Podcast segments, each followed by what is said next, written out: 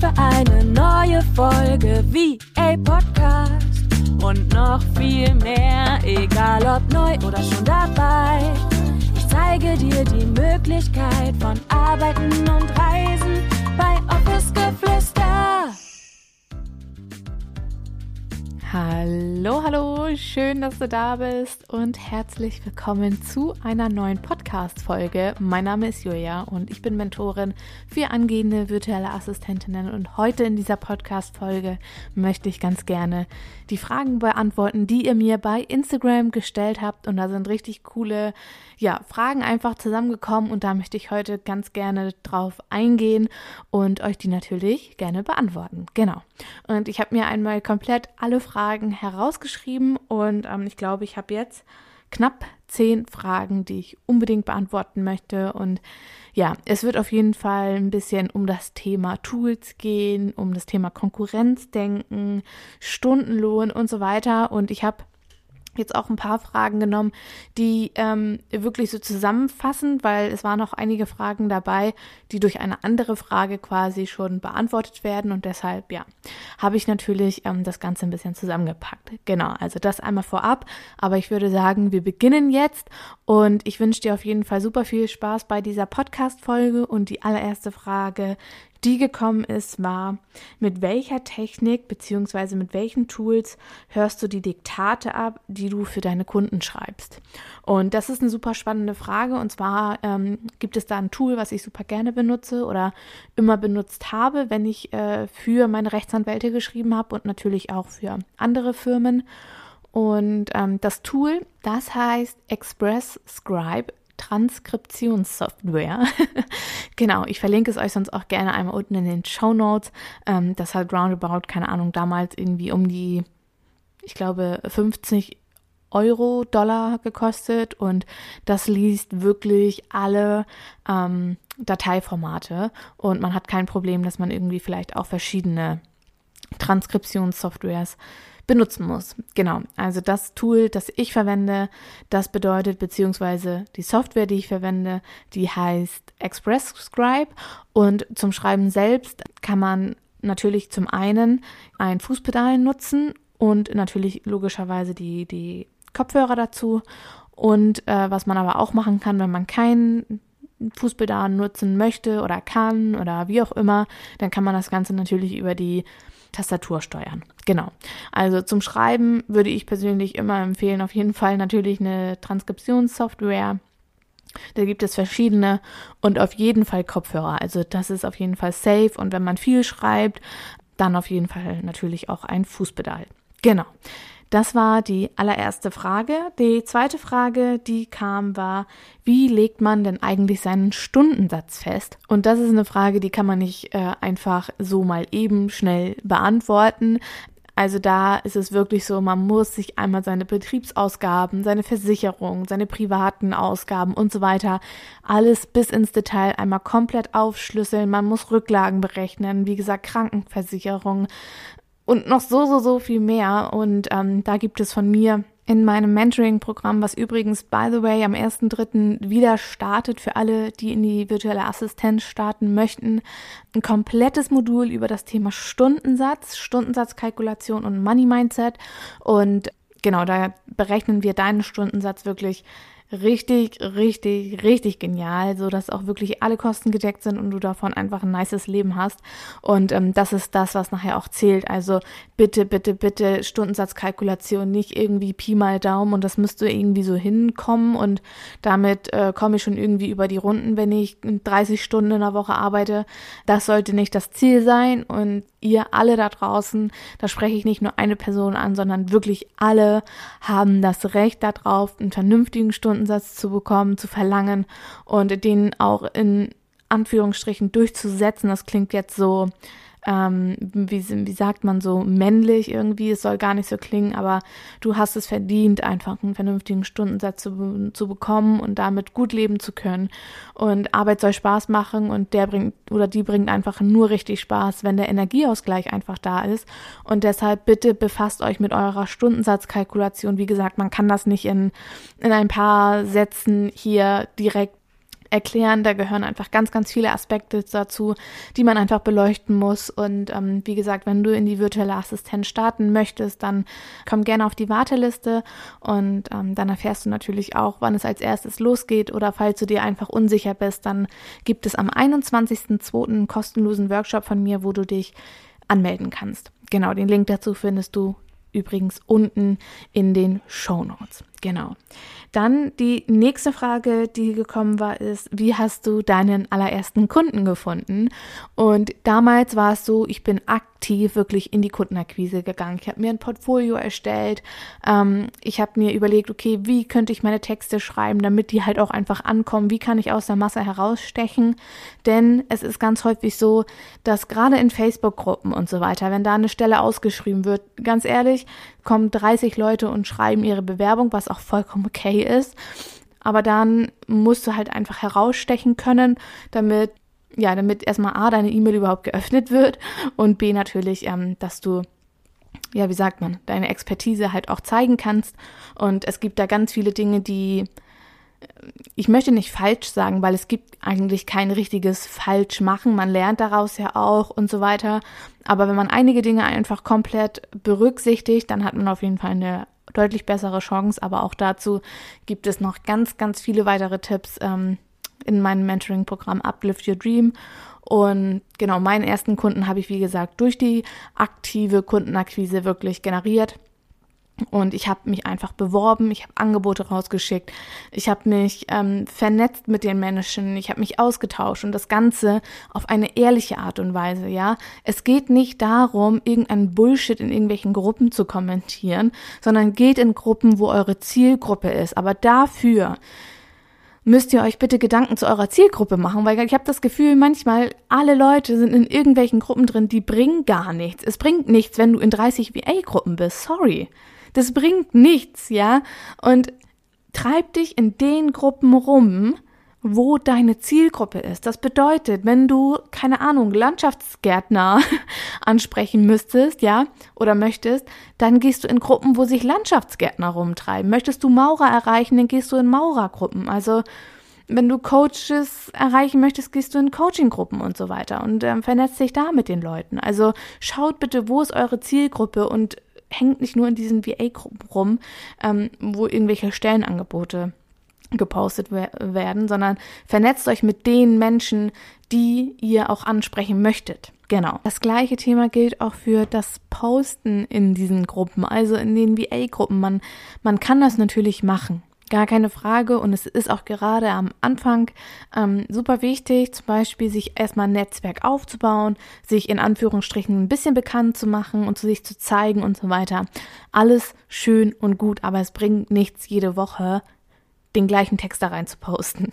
Ja, also werdet kreativ in eurer Kundenakquise und das, das Ding ist auch, wenn ihr euch mit den Menschen vernetzt, die zu eurer Zielgruppe gehören, wo ihr automatisch eure Expertise einbringen könnt, wo ihr euch zeigen könnt, dann müsst ihr euer Angebot gar nicht mal pitchen, sondern die Menschen kommen von ganz alleine auf dich zu. Das ist das Spannende und genau das ist auch das nachher, was es so so leicht macht, ja, dass die Menschen, die kommen einfach auf dich zu, wenn du dich in, in, den, in den Gruppen befindest oder dich mit den Menschen vernetzt, die zu deiner Zielgruppe auch gehören. Und dafür musst du nicht groß irgendwie keine Ahnung was tun, ja? Also wirklich schaut, wer ist eure Zielgruppe und wen möchte ich ansprechen, wo treiben sich diese Menschen rum und wo kann ich auch meine Expertise mit einbringen.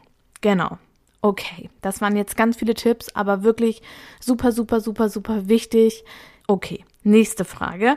Kundenakquise haben wir schon mal ein bisschen abgehakt. Machen wir weiter mit dem Thema Versicherung. Da kam eine spannende Frage und zwar kam die Frage auf, hast du eine Haftpflichtversicherung für deine VA-Tätigkeit? Und ja, ich habe eine Berufshaftpflicht und eine Vermögensschadenshaftpflicht und noch weitere Versicherungen. Ähm, genau, meiner Meinung nach ist es einfach super wichtig, sich da abzusichern. Man ist doch einfach wirklich nie, was passiert, was kann passieren und so weiter. Und da möchte ich keine Angst verbreiten. Ich habe diese Versicherung noch nie nutzen müssen, aber ich finde persönlich, gibt es einen einfach ein besseres, ruhigeres und ja, entspannteres Gefühl, wenn man da versichert ist und so weiter. Und ich würde es jeder angehenden virtuellen Assistentin empfehlen, sich eine Vermögensschadens- bzw. auch Berufshaftpflichtversicherung ähm, abzuschließen. Genau. Die gibt es übrigens echt super in Anführungsstrichen günstig. Die kosten jetzt keine Tausende von Euros und ich glaube, meine Vermögensschadenshaftpflicht mit Berufshaftpflicht kostet um die 300, 400 Euro im Jahr und meiner Meinung nach sollte das einfach drin sein, wenn man ein Unternehmen gründet, für Kunden arbeiten möchte. Denn wie gesagt, man weiß nie, was passiert und es kann immer mal irgendwie was passieren. Gerade auch wenn du bei Kunden vor Ort bist, kann es mal sein, dass, da, keine Ahnung, der Drucker kaputt geht oder wie auch immer oder du brichst irgendwie, was weiß ich da an dem Drucker ab. Also man weiß ja wirklich nie und deshalb investier da lieber. Der Schaden, der dann entsteht, ähm, wird wahrscheinlich die Versicherungssumme ähm, übersteigen und deshalb würde ich dir empfehlen, auf jeden Fall eine Berufshaftpflichtversicherung abzuschließen. Genau. Und dann kommen wir noch zu einer weiteren Frage, die super spannend ist und das ist meine ganz persönliche Meinung. Und ähm, bitte, wenn dich das triggert, dann ist das okay, dann nimm das einfach als, ähm, wie, wie sagt man, als Anstoß, als Denkanstoß, vielleicht auch da ein bisschen ins Umdenken zu kommen aber die Frage, die lautete, ich vergleiche mich oft mit anderen virtuellen Assistentinnen und habe und habe manchmal das Gefühl, Konkurrenzgedanken zu entwickeln. Hast du Tipps? Huh, das ist ein super spannendes Thema, gerade so Konkurrenzdenken und auch Angst haben, okay, man bekommt nicht genügend Kunden, weil jemand anderes was anderes anbietet, beziehungsweise genau das gleiche und dann hat die noch nie die gleichen Farben, dann schreibt sie noch die ähnlichen Texte. Oh mein Gott, Copycat. Aktuell ist dieses Copycat ja sowieso voll drin irgendwie. Man liest es überall. Oh mein Gott, die kopiert mich. Leute, wir alle haben das Rad nicht neu erfunden. Ja, also mach dich locker. Und warum die Menschen zu dir kommen, ist nicht ausschließlich dein Dienstleistungsangebot. Also ich verstehe das nicht.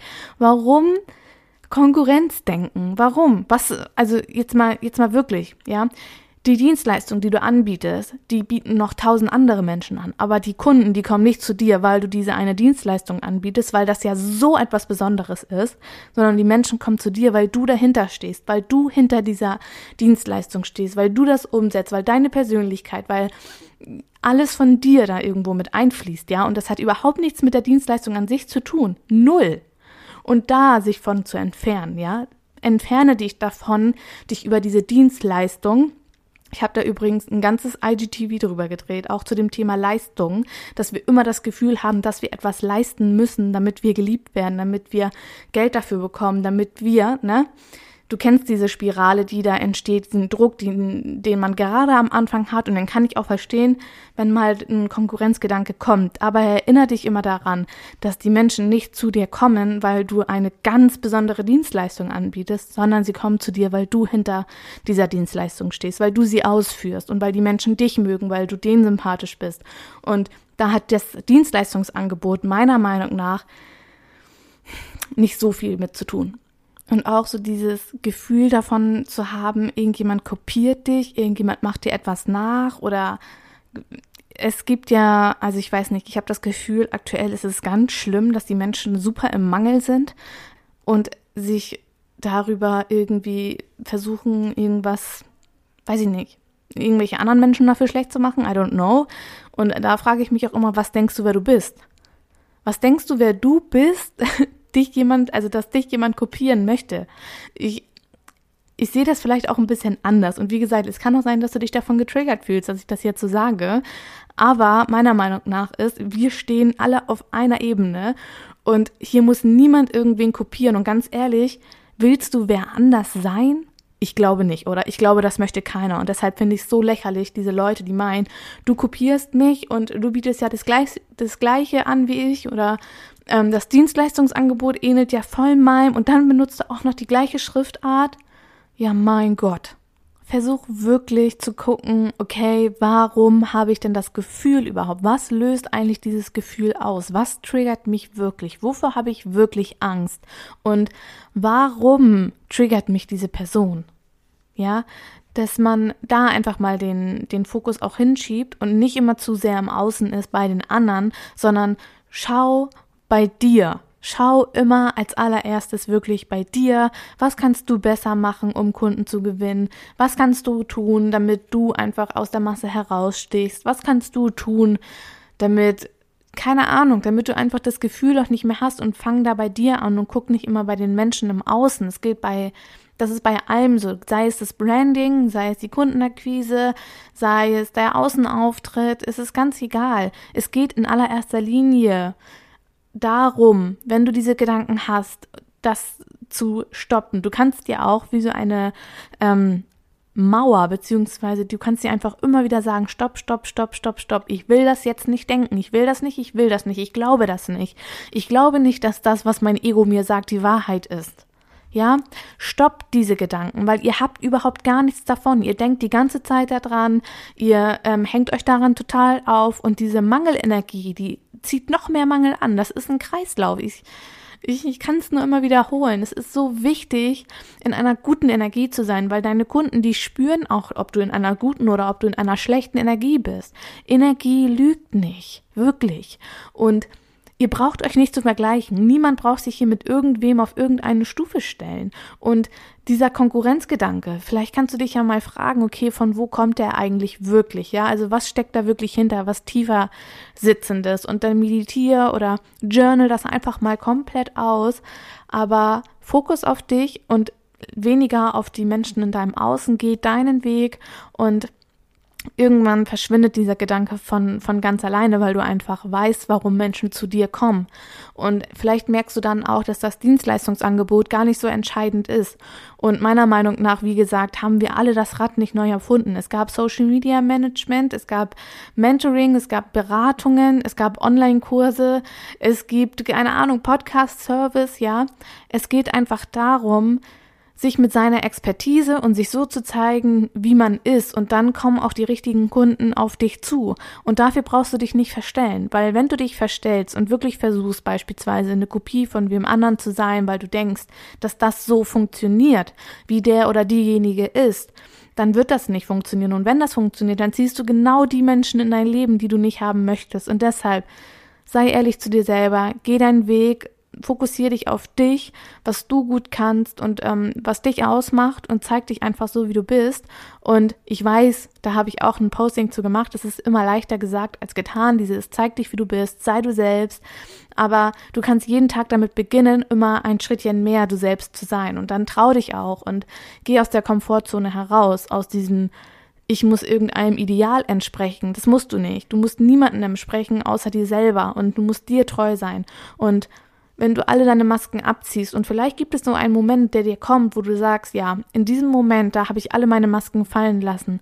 Was kannst du dafür tun, dass das immer und wieder, also immer und immer wieder passiert, dass du einfach du selber sein kannst. Und das ist ein Prozess und das dauert Monate, das dauert Jahre und das geht immer weiter. Das ist nicht so, dass man es einmal gelernt hat, seine Masken fallen zu lassen und dann ist das halt einfach so, sondern das ist wirklich etwas, was kontinuierlich stattfinden muss, diese Entwicklung, diese Persönlichkeitsentwicklung und so weiter, diese Mindset-Arbeit. Und das sind alles Dinge, die nicht von, von heute auf morgen kommen. Und ich weiß, ganz viele sagen auch immer, ja, Julia, bei dir war immer alles so einfach und du hast das immer einfach so umgesetzt.